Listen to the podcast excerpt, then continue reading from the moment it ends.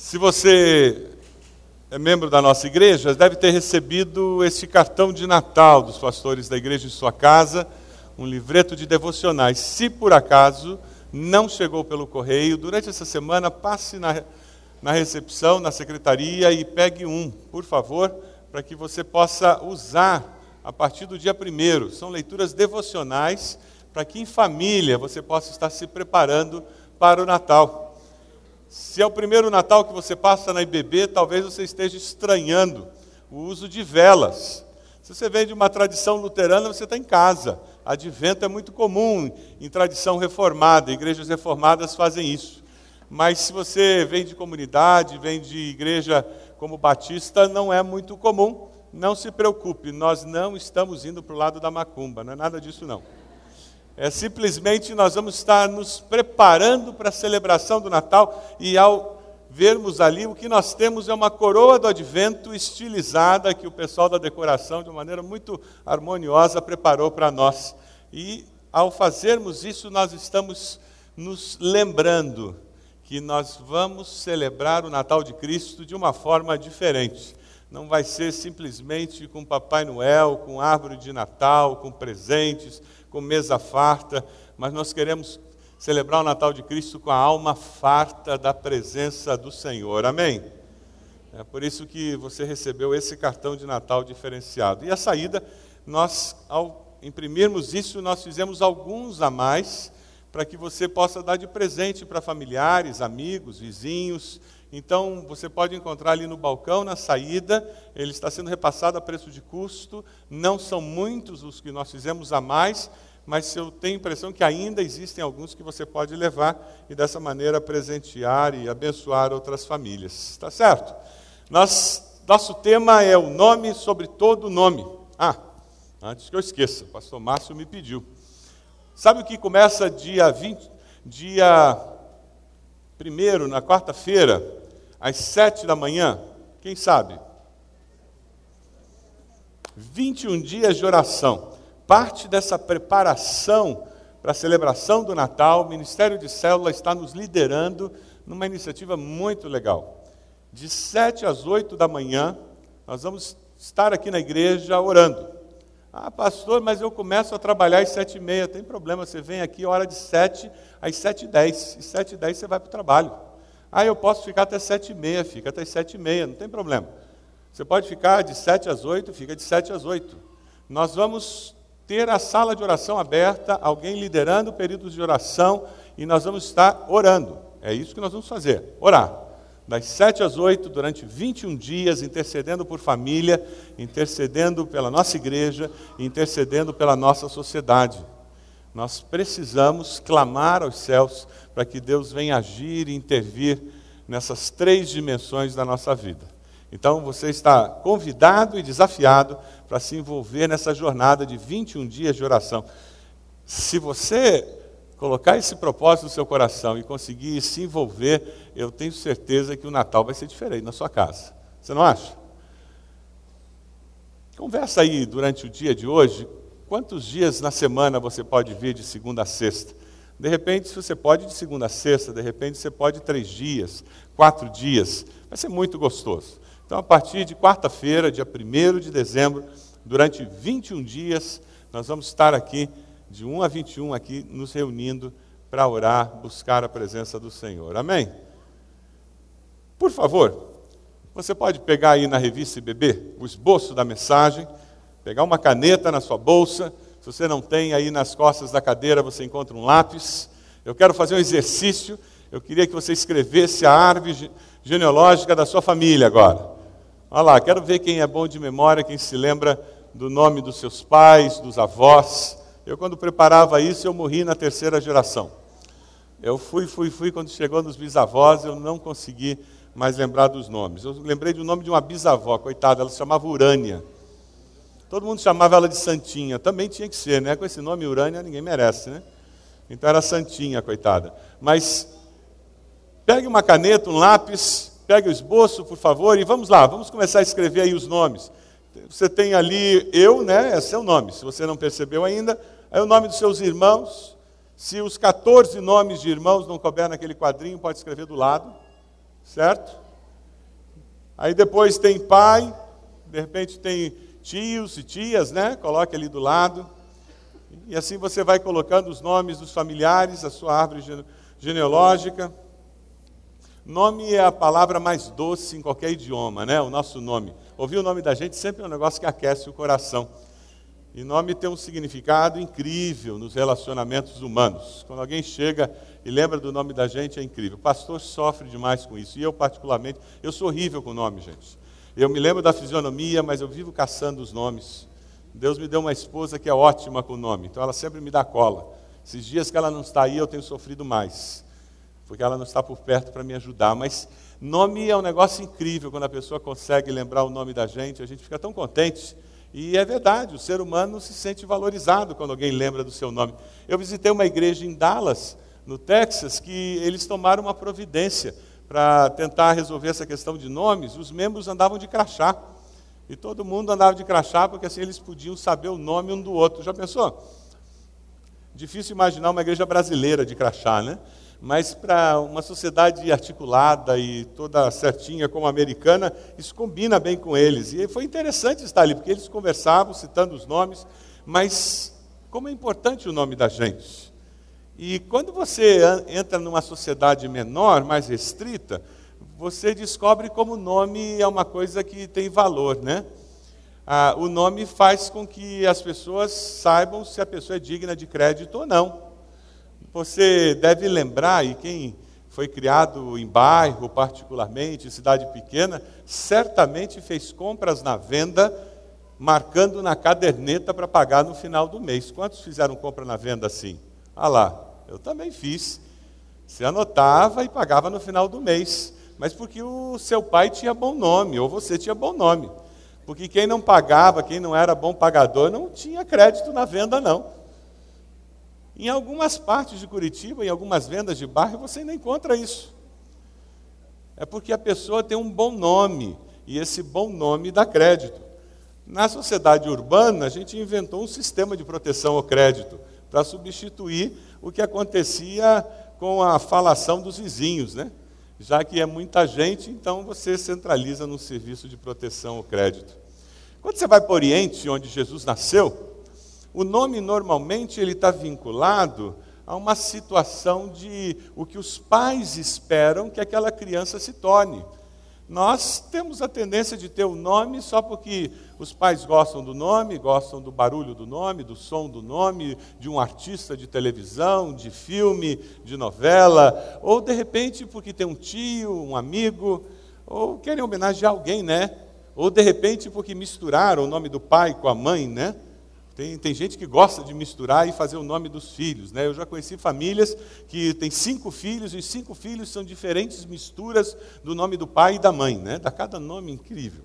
Mas tem gente que gosta disso. Lá no Oriente, os pais davam os nomes para os filhos baseados na expectativa que eles tinham do que aqueles filhos viriam a ser. Ou, quem sabe, para refletir o momento que eles viviam de tristeza ou de grande alegria. Por que, que você recebeu o nome que você tem? Pegue aí o seu, documento de identidade. Você pode fazer isso? Abra sua bolsa aí, tira a sua carteira, pega seu documento de identidade, carteira de motorista, o RG. Não, vai, vai ser legal. Você mostra para a pessoa do lado, ela vai olhar para você e dizer: Nossa, como você está bonito hoje. Porque carteira de identidade a gente sempre está pior do que está agora, né? Ninguém sai bonito em carteira de identidade, em carteira de motorista. Então é sempre bom mostrar foto de identidade, porque a pessoa olha para você e diz como você está bem hoje. Pega a sua carteira de identidade aí, dê uma olhadinha nessa foto linda. Por que, que você recebeu o nome que você recebeu? Qual a razão?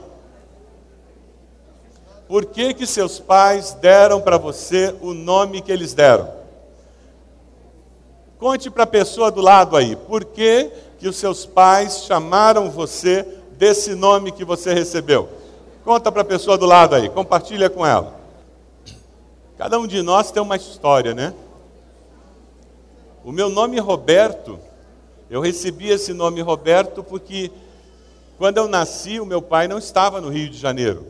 Ele havia sido transferido para a Bahia, estava em Salvador, e eu nasci, eu devo ter nascido um pouco antes da hora, e não deu tempo dele chegar. Então, um tio meu e a irmã da minha mãe foram eles que levaram a minha mãe para o hospital, ficaram com ela durante todo o parto. Meu pai só chegou no dia seguinte. E esse meu tio só tinha uma filha, mulher, e o sonho dele era ter um filho e colocar o nome de Roberto. Então, como eu já era o terceiro, ele já tinha esgotado os nomes que os dois queriam, né? Terceiro filho, você conhece a história do terceiro filho, não tem álbum de fotografia, terceiro filho usa as roupas usadas que sobraram, todas aquelas coisas. E daí colocaram o nome que o meu tio queria pôr no filho, como uma homenagem, gratidão para ele. Como os outros irmãos tinham dois nomes, eles inventaram o tal do Luiz na frente. Vocês entenderam porque eu não uso Luiz, né? Então tinha que ter dois nomes, o meu também, colocaram Luiz Roberto. Ninguém me chama de Luiz Roberto. Mas colocaram isso, essa é a razão de eu ter Luiz Roberto. Você deve ter suas razões também do porquê colocaram o nome. E é interessante que muitos de nós nem sabemos o significado dos nossos nomes, não é mesmo? Porque na nossa cultura isso não é uma coisa muito importante. Na cultura oriental isso é fundamental. E quando você olha para o nome de Jesus, é muito interessante, porque Jesus é a forma grega de Josué. É a forma grega da, do nome Josué. E o significado é: o Senhor salva. Ele, Jesus, veio salvar todos dos seus pecados. Jesus é o presente de Deus para cada um de nós, é a prova do amor de Deus para você, é a prova do amor de Deus para mim. Jesus é o presente de Deus. Que, que, que imagem apropriada para esse tempo de Natal. Em Mateus 1, 21, o anjo fala: Ela dará à luz um filho, e você deverá dar-lhe o nome de Jesus, porque ele salvará o seu povo dos seus pecados. Muitos tiveram seus nomes para homenagear uma pessoa, para expressar um sentimento do momento. Jesus recebe um nome que expressa a sua missão. Ele recebe um nome que deixa muito claro o propósito da sua vinda. Ele era o Deus Salvador, vindo à terra para salvar a mim e a você. Eu queria destacar três dimensões desse nome de Jesus preciosas. A primeira delas é que o nome de Jesus é o nome pelo qual nós seremos salvos. Vamos ler juntos Atos 4,12? Vai aparecer aqui na tela para nós podermos ler todos juntos. Vamos lá? Não há salvação em nenhum outro, pois debaixo do céu não há nenhum outro nome dado aos homens pelo qual devamos ser salvos. Amém? Graças a Deus por isso. Essa é a segurança que nós temos. Não existe nada. Não existe nenhum outro nome e o nome de Jesus, porque Ele é único, Ele é o nosso grande motivador em tudo que nós fazemos, em tudo que o cristão faz. Colossenses 3,17 deixa isso muito claro. Vamos ler juntos? Tudo o que fizerem, seja em palavra ou em ação, façam-no em nome do Senhor Jesus, dando por meio dele graças a Deus Pai que filtro para as nossas decisões, que parâmetro para nós percebermos se aquele tipo de ação merece ou não a nossa participação, se aquele tipo de evento, se esse tipo de valor pertence ou não à nossa existência. Eu posso fazer isso em nome de Jesus? Ah, não, acho que não posso. Então eu não faço esse tipo de envolvimento, eu posso me envolver com isso em nome de Jesus? O nome de Jesus é um nome poderoso, tão poderoso. E sabe aquela pessoa lá no seu trabalho, aquela pessoa na sua família que, quando chega na ceia de Natal, ele torce o nariz, ele com arsínico, diz, lá vem o pessoal com essas rezas braba aí, com essas coisinhas de Natal, que é, que é Chega essa época, todo mundo fica piedoso, fala de Deus. Não tem gente que é assim? Pessoas céticas, pessoas que não conseguem nem respeitar a fé do outro. Sabe, vai ter um dia que os dois joelhos desses indivíduos se dobrarão, os olhos desses indivíduos estarão fixos na pessoa do Senhor Jesus. E eles terão que confessar terão que confessar. Vamos ler juntos o texto? Filipenses 2, 10, 11. Que texto incrível! Para que ao nome de Jesus se dobre todo joelho, nos céus, na terra e debaixo da terra, e toda língua confesse que Jesus Cristo é o Senhor, para a glória de Deus Pai. Eu já tive, teve uma situação que eu disse para uma pessoa, eu disse, olha, eu lamento informar a você que independente do que você pense e do que você creia, se você não quiser crer agora, vai chegar um dia em que você vai dobrar seus joelhos, em que você vai reconhecer que tudo isso que eu falei para você é verdade e mais, com tristeza, você vai dizer por que, que eu não me arrependi. Que pena que vai ser muito tarde. Eu lamento. E é verdade. Para algumas pessoas será muito tarde.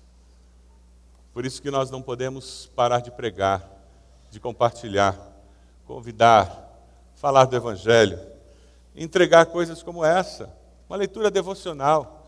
Por isso que nós não podemos desistir de ler a palavra na festa de Natal da família, mesmo que você seja o único convertido da sua família, mesmo que você se sinta um intruso, sabe, naquela que você sente que parece que está forçando a barra para fazer uma oração. Até para pedir para fazer um Pai Nosso na ceia de Natal. Parece que as pessoas estão se sentindo assim, ultrajadas. Não se sinta constrangido. Em nome de Jesus, faça. Porque as consequências são eternas. Porque se eles não dobrarem os joelhos agora, um dia eles dobrarão e não vai ter jeito. Porque vai ser no juízo final as consequências serão eternas e serão de condenação, porque a graça terá acabado. Hoje é o dia da salvação. Quem sabe você veio até aqui hoje e você ainda não fez uma decisão ao lado de Cristo, se arrependendo dos seus pecados e confessando que Jesus Cristo é o Salvador e que Ele veio para salvar você, para ser o seu Senhor. No Natal, quando nós estivermos estudando os vários nomes de Jesus, quando nós estivermos estudando esse bebê que nasceu em Belém, que nós celebramos nessa época do ano de uma forma especial, nós temos que nos lembrar que a razão maior era vir para ser o Salvador e Senhor das nossas vidas. O profeta Isaías, 600 anos antes de Cristo, ele fala da vinda do Messias. No primeiro dia do mês de dezembro, quarta-feira, vocês lerão a devocional nesse livreto que fala do Messias. Lá em Isaías 9, 6, o profeta nos fala do Messias e fala sobre características do Messias.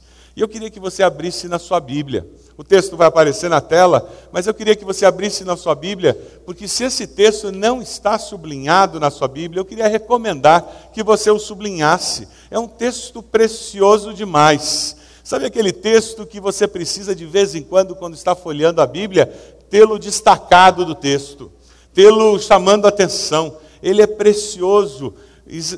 O profeta 600 anos, 700 anos antes da vinda de Jesus, ele já fala sobre um Cristo que viria, ele fala sobre o líder servo, sobre o servo sofredor, em Isaías 53, 61. Ele fala sobre aquele que ia trazer paz mundial. E aqui ele começa a nos mostrar de uma maneira incrível aquele que viria, e ele coloca alguns aspectos do Messias incríveis. Vamos ler juntos Isaías 9, 6? Vamos lá? Porque um menino nos nasceu, um filho nos foi dado e o governo está sobre os seus ombros. E ele será chamado Maravilhoso Conselheiro, Deus Poderoso, Pai Eterno, Príncipe da Paz. O reino do Messias, aquele que tem o governo sobre os seus ombros, um significado profético e prático incrível. O Filho de Deus, aquele que governa esse mundo. Quem mora no Rio de Janeiro nesses dias tem a sensação de que não tem governo. Guerra civil urbana. Pela primeira vez em muitas décadas, a população resolveu colaborar com a polícia. Pela primeira vez, a polícia entra no morro e não tem a população do morro protegendo os traficantes. Pela primeira vez, existe a possibilidade de alguma mudança ocorrer naquela cidade. Que coisa incrível! Autoridades permitiram que não houvesse governo. Minha filha mora num bairro no Rio de Janeiro em que não é a autoridade civil que comanda o bairro, é a milícia. Todos pagam uma taxa para a milícia. Todos que têm comércio, que fazem algum negócio. A NET tem TV a cabo, mas não tem internet. Não tem virtua. Porque a milícia explora a internet via rádio. Poder paralelo. A sociedade em que nós vivemos tem bolsões assim. E Curitiba, com o crime organizado presente, nós encontramos situações semelhantes em alguns bairros já. Mas quando nós lemos o profeta, ele fala sobre o reinado do Messias, e ele fala sobre como será quando o Messias voltar na sua segunda vinda e ele diz: o governo está sobre os seus ombros. Nós vemos na mitologia a figura de Atlas como aquele que carrega o mundo nas costas. E se você olha para todas as maneiras como o ser humano sempre tentou explicar como que o globo terrestre, como que a Terra se sustentava no ar, ele sempre disse que tinha alguma coisa sustentando. E a palavra de Deus diz: não, não, não. A palavra de Deus diz: o globo terrestre está suspenso no ar, porque é Deus quem o mantém suspenso. Mesmo antes de existir a astronomia. Todas as vezes que a ciência contesta a palavra, é porque a ciência ainda não está desenvolvida. Quando ela se desenvolve, ela confirma o que a palavra fala. Da mesma forma que ela dizia que o ser humano não podia ter vindo do barro. Aí, quando a química melhorou, ela descobriu que o que existe no barro é o que existe no corpo do ser humano. É interessante porque o reino do Messias ele é formado pelo Deus Todo-Poderoso que se fez carne, habitou, se manifestou, comprovou o amor de Deus, sobe aos céus e volta na segunda vez para buscar os seus. Você está preparado para o retorno do Messias? Quando nós celebramos o Natal, nós celebramos a primeira vinda de Cristo. Mas nós precisamos nos lembrar que esse Cristo que veio virá mais uma vez. Você está preparado? O profeta Isaías, ele diz: Esse que virá mais uma vez, esse servo sofredor que veio, morreu na cruz, é uma pessoa incrível porque é o próprio Deus que se faz carne. E veja a breve descrição que ele dá do Messias. ele será chamado maravilhoso conselheiro. Dá uma olhadinha aí no 9,6. Ele começa dizendo maravilhoso conselheiro. Usando a palavra hebraica pala, ele diz que pala é algo incomum. Esse conselheiro não é um conselheiro como qualquer outro. Para ser mais exato, ele é um conselheiro tão incomum que não existem palavras humanas para explicar a capacidade de aconselhamento que ele tem. Ou seja, existem coisas que são extraordinárias, que fogem do ordinário, do comum.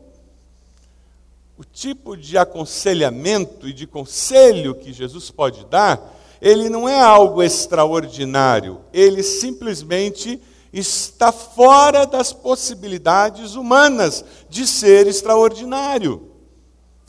Essa palavra no hebraico carrega esse tipo de informação.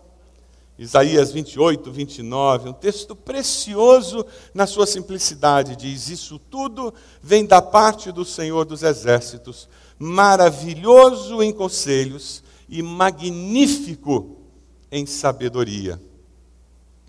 Muito antes de Jesus nascer, Deus já havia projetado e percebido a necessidade que nós teríamos de conselhos de Deus, de aconselhamento, mas um aconselhamento que fosse maior do que a nossa possibilidade humana. A Bíblia diz que na multidão de conselheiros há sabedoria, e é verdade, mas quantas vezes, mesmo depois de conversarmos com amigos e com pessoas competentes, nós ainda dizemos, mas ainda não sei bem o que devo fazer? Em momentos como esse, em que a única forma de ter um conselho que realmente faz diferença é através de um dia de jejum, é através de um coração quebrantado que busca, que clama, é através da intercessão, é através da leitura da palavra, e aquela testificação interior do Espírito Santo no nosso coração, porque o Senhor disse que enviaria o seu Espírito, não foi isso que Jesus disse? É necessário que eu vá para que o Espírito venha, para que ele possa guiar em toda a verdade, ele possa lembrar de tudo que eu ensinei. Você tem buscado o conselho do Senhor? Quando você tem que tomar uma decisão no seu trabalho, você tem buscado o conselho do Senhor? Quando você tem que tomar uma decisão com relação aos seus filhos, você tem buscado o conselho do Senhor, tem jejuado, clamado. Quando você tem que tomar uma decisão com relação ao seu relacionamento conjugal, você tem separado uma semana para orar e interceder especificamente por aquela situação antes de falar ou agir? Ou de forma intempestiva você tem agido? A Bíblia nos diz que o homem pode fazer seus planos, mas a palavra certa vem do Senhor. Maravilhoso conselheiro. Aquela palavra do, do anjo poderia ser dita dessa forma: celebre o Natal, pois ela, Maria, dará à luz um filho, e você deverá dar-lhe o nome de maravilhoso conselheiro. O profeta Isaías diz que esse Messias seria também Deus poderoso. Em hebraico é Gibor, força, poder, herói. O Messias é o nosso herói. O Espírito do soberano, o Senhor está sobre mim, porque o Senhor ungiu-me para levar boas notícias aos pobres, enviou-me para cuidar dos que estão com o coração quebrantado, anunciar liberdade aos cativos e libertação das trevas aos prisioneiros para proclamar o ano da bondade do Senhor e o dia da vingança do nosso Deus, para consolar todos os que andam tristes e dar a todos os que choram o óleo da alegria em vez de pranto e um manto de louvor em vez de espírito deprimido. Eles serão chamados carvalhos de justiça para manifestação da sua glória. Quem é o seu herói? Quem é a sua fonte de inspiração? Quem faz o seu coração bater mais rápido? Quem é fonte de alegria quando você vê?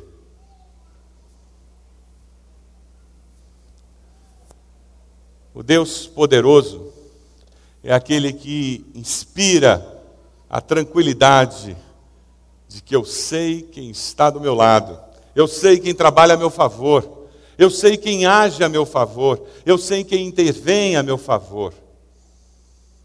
O meu herói é aquela pessoa com quem eu posso contar, seja quando for, seja onde for.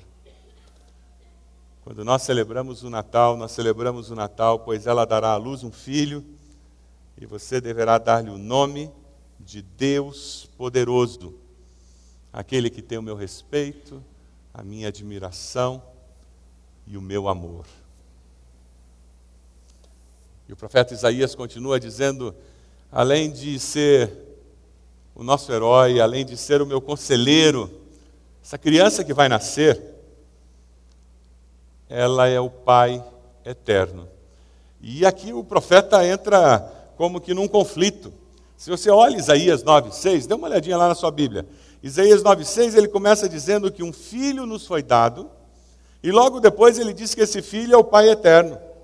O Messias é apresentado como filho e como pai. Que coisa curiosa. Mas é isso mesmo. Porque quando eu vejo o Messias do Natal, o que eu vejo é o Deus da criação. Porque quando eu vejo o Messias do Natal, eu vejo a Trindade presente. O Deus Pai, Deus Filho e Deus Espírito Santo. Nós não temos três deuses, nós temos apenas um Deus que se manifesta a nós de três formas. E nós adoramos a esse Deus triuno, que é uma pessoa. Fez, tem que fazer, senão você não está entendendo nada. O nosso Deus é infinitamente maior do que a nossa capacidade intelectual. É por isso que faz Porque se um dia você conseguir explicar logicamente o seu Deus, você pode pegar a sua explicação, amassar, jogar no lixo, porque o seu Deus é menor do que você. Nós sempre seremos menores do que a nossa compreensão do nosso Deus. Porque ele sempre será maior do que a nossa capacidade de compreendê-lo na encarnação, ali naquele presépio, ali naquele estábulo, Deus se autolimita para que eu e você pudéssemos perceber o amor dele. Como você, de uma maneira muito simplista, como você faz quando quer explicar para uma criança pequena que ela não pode mexer naquela tomada, e você se abaixa e abaixado, você, usando palavras simples, tenta explicar o perigo dela colocar o dedo naquela tomada, porque ela vai machucar o dedinho. É claro que abaixado ali você não explica para ela a questão dos elétrons que correm por aquele fio e dos polos positivos e negativos que tem um em cada uma daquelas aqueles buraquinhos da tomada elétrica, não é verdade? Você autolimita o seu conhecimento de física para que aquela criança entenda o perigo de colocar o dedo na tomada, é só isso. Quando nós celebramos o Natal, nós celebramos a autolimitação do, do Deus vivo. É por isso que Jesus é o Pai eterno. Sabe por que é importante nós nos lembrarmos disso? Porque quando você vê aquele bebê na manjedoura e você celebra o bebê na manjedoura, você tem que se lembrar o que João 1,1 fala no princípio era aquele que a palavra, ele estava com Deus, ele era Deus, ele estava com Deus no princípio, todas as coisas foram feitas por intermédio dele, sem ele nada do que existe teria sido feito. Aquele bebê na manjedoura criou o mundo.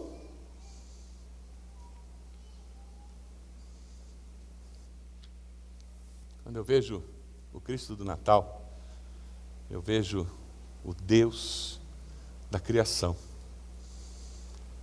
E eu posso descansar nos braços dele, seguro, sabendo que ele é de confiança. Eu posso descansar nos braços dele, sabendo que, como Pai eterno, ele cuida de mim. Você tem essa segurança de que Jesus cuida de você? Todos os dias, todo o tempo? Quem sabe foi para isso que Deus trouxe você até aqui hoje para que você reafirmasse essa confiança, que mesmo no meio da tempestade que afligiu a sua vida durante essa semana, Ele vai continuar cuidando de você. E o profeta termina o seu texto dizendo que Jesus é o príncipe da paz, aquele que remove todos os fatores que perturbam a paz e garante a paz.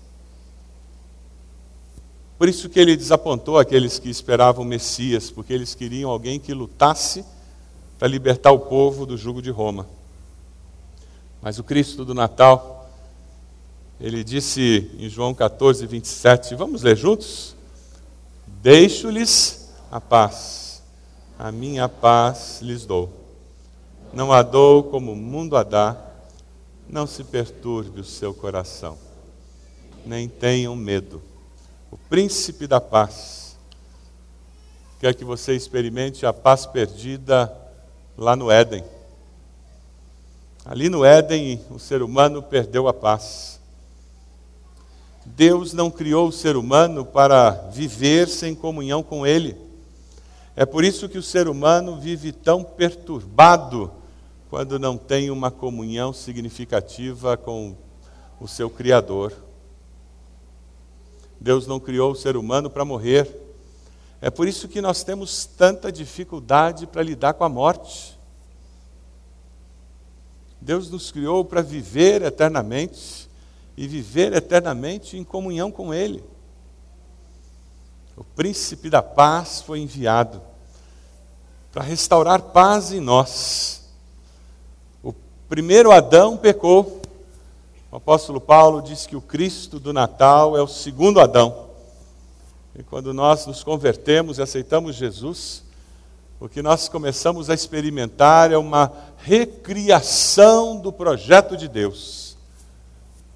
E não é isso que Jesus faz com a gente? Ele vai mudando a gente de dentro para fora, e nós vamos nos tornando parecidos com Jesus as nossas atitudes, valores, intenções, desejos, vontades, ações, reações, e de repente a gente, a gente quase não se conhece mais, porque eu não era assim, e agora eu sou assim.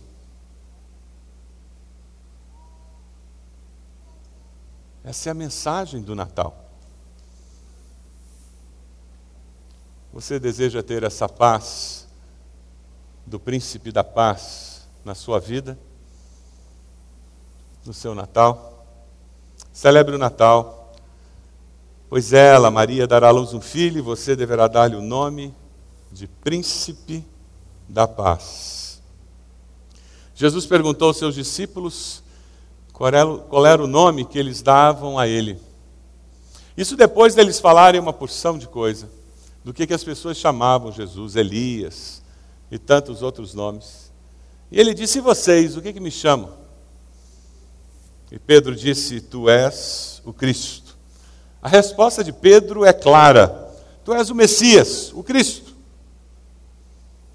A minha pergunta para você é: Quem é Jesus para você? Se ele fizer essa pergunta a você, que resposta você dará? Jesus faz hoje essa pergunta para você. Quem é Jesus para você? Quem eu sou para você? Qual é a sua resposta? Quem é Jesus para você? Você poderia abaixar sua cabeça, por favor? Momento de oração, intercessão.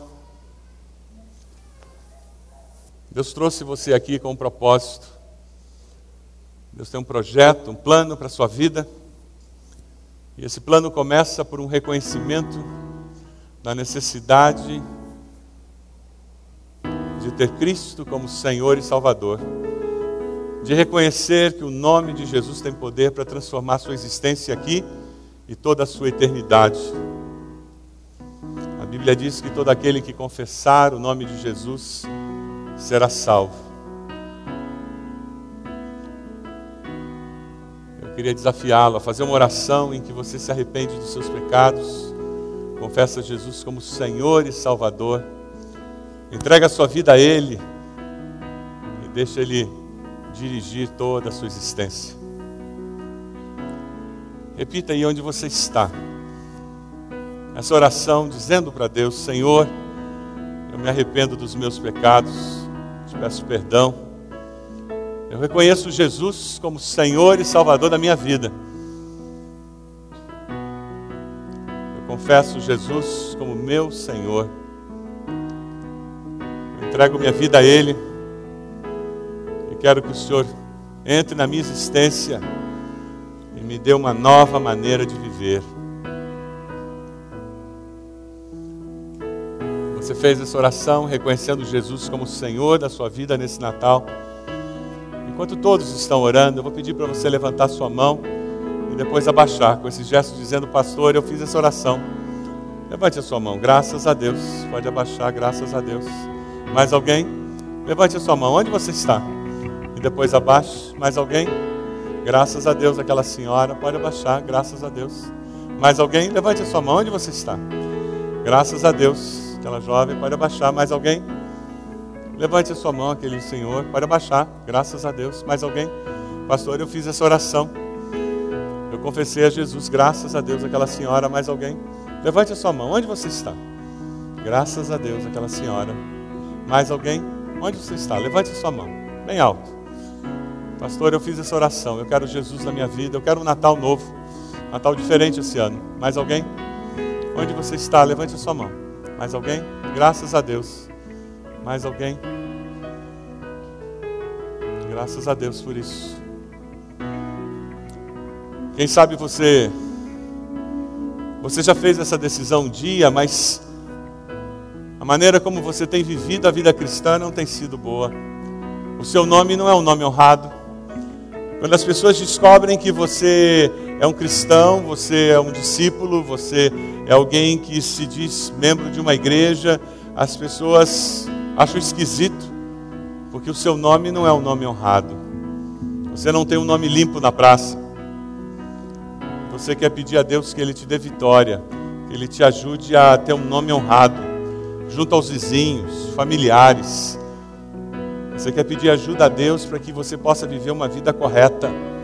E que as pessoas olhem para vocês sabendo a tua maneira de agir, de falar, de se comportar.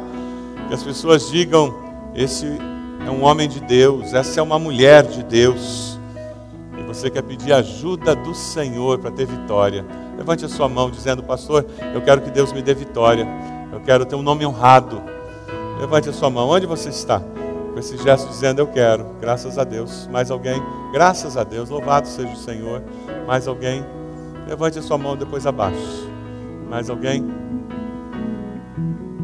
Amém. Vamos ficar de pé, graças a Deus. Amém.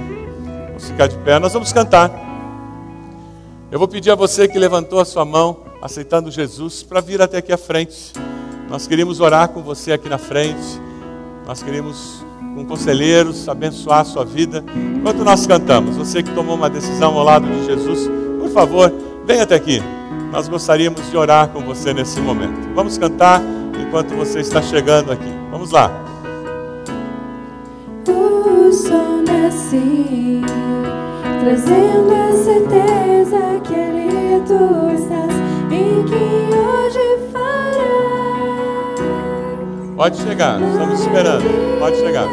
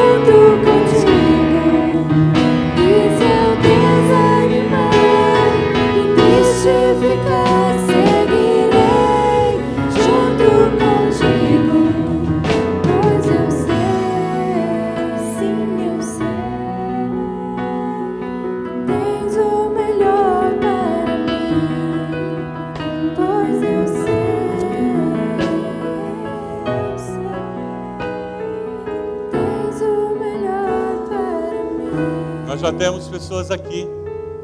Deus está falando com você, você levantou sua mão, ou quem sabe Deus continuou falando contigo. Pode vir. Nós queremos orar com você, queremos abençoar a sua vida. Você que tomou uma decisão nessa manhã. Hoje, pelo culto das nove, várias pessoas tomaram uma decisão ao lado de Jesus. Pode vir. Peça a pessoa do lado para vir com você. Deus vai abençoar a sua vida de uma forma muito especial. Temos pastores, conselheiros que vão estar com você. Pode vir. Nós vamos orar. Venha até aqui. Estamos esperando você. Nós vamos cantar mais uma vez. E daí nós vamos orar. Pode vir até aqui. Estamos esperando. O sol nasce, trazendo a certeza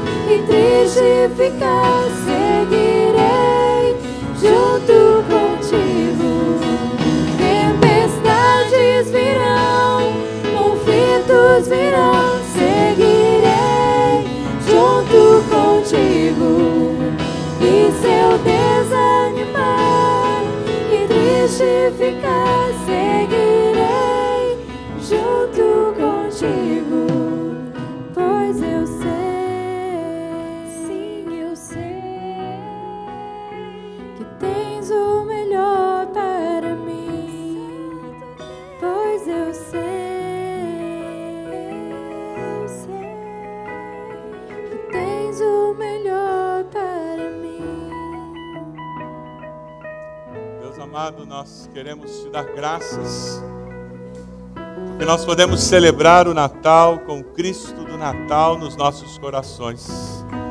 Obrigado porque o Messias, o prometido do Senhor, veio. Obrigado porque o Senhor mesmo se autolimitou e habitou entre nós. Louvado seja o nome do Senhor. Te louvamos por esses que estão aqui à frente, dizendo: Eu quero, eu quero esse Cristo na minha vida, na minha família, eu quero essa salvação na minha existência, eu quero vida e vida eterna com o Senhor Jesus. O teu Santo Espírito, ó Deus, faça uma obra na sua vida. Nós te louvamos, porque nós podemos seguir com o Senhor. Ó Deus amado, abençoa cada um de nós aqui que ao nos prepararmos para as celebrações do Natal, nós o façamos não apenas com presentes, com datas, horários, compromissos, mas Deus, que nós possamos nos preparar espiritualmente para celebrar essa data tão especial. Que não seja simplesmente fartura em presentes, fartura na mesa, fartura em amizades e compromissos, Deus mas que ao chegar à proximidade do dia 25, a nossa alma esteja farta de tanto adorarmos ao Senhor, de tanto termos comunhão com o Senhor, de tanto glorificarmos a presença do Senhor na nossa existência. Ó Deus, fala conosco, Pai. Trabalhe em nossos corações. Essa é a nossa oração no nome de Jesus. Amém, Senhor. Amém. Pode sentar-se, irmãos.